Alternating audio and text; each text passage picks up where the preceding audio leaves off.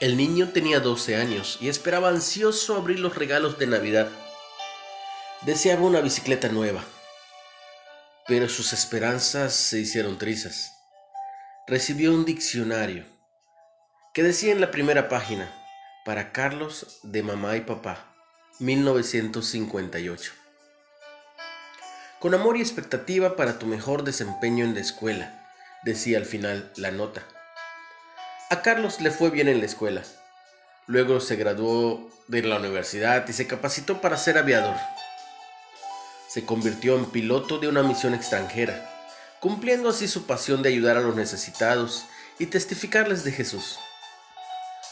Ahora ya tiene 60 años y después de recibir su regalo le muestra a sus nietos el desgastado y atesorado diccionario un símbolo de la amorosa inversión de sus padres en él.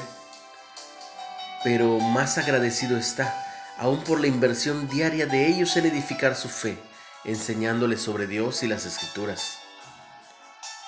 En Deuteronomio 11 habla de la importancia de aprovechar toda la oportunidad de compartir la escritura con nuestros hijos.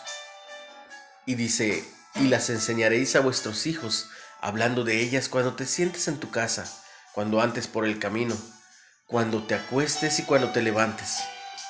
Los valores eternos plantados en Carlos produjeron una vida de servicio a su Salvador. ¿Quién sabe cuánto crecimiento espiritual producirá nuestra inversión en la vida de una persona?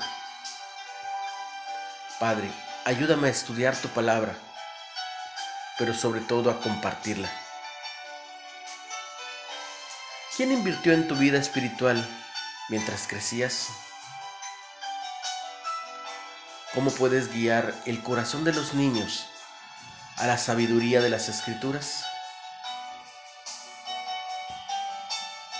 Si tienes hijos, ponlo en práctica.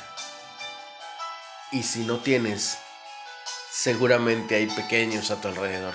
Ponlo en práctica. Compártelo, comparte el mensaje. Recuerda que estás en Reflexiones de Ávila con H. Síguenos en Spotify.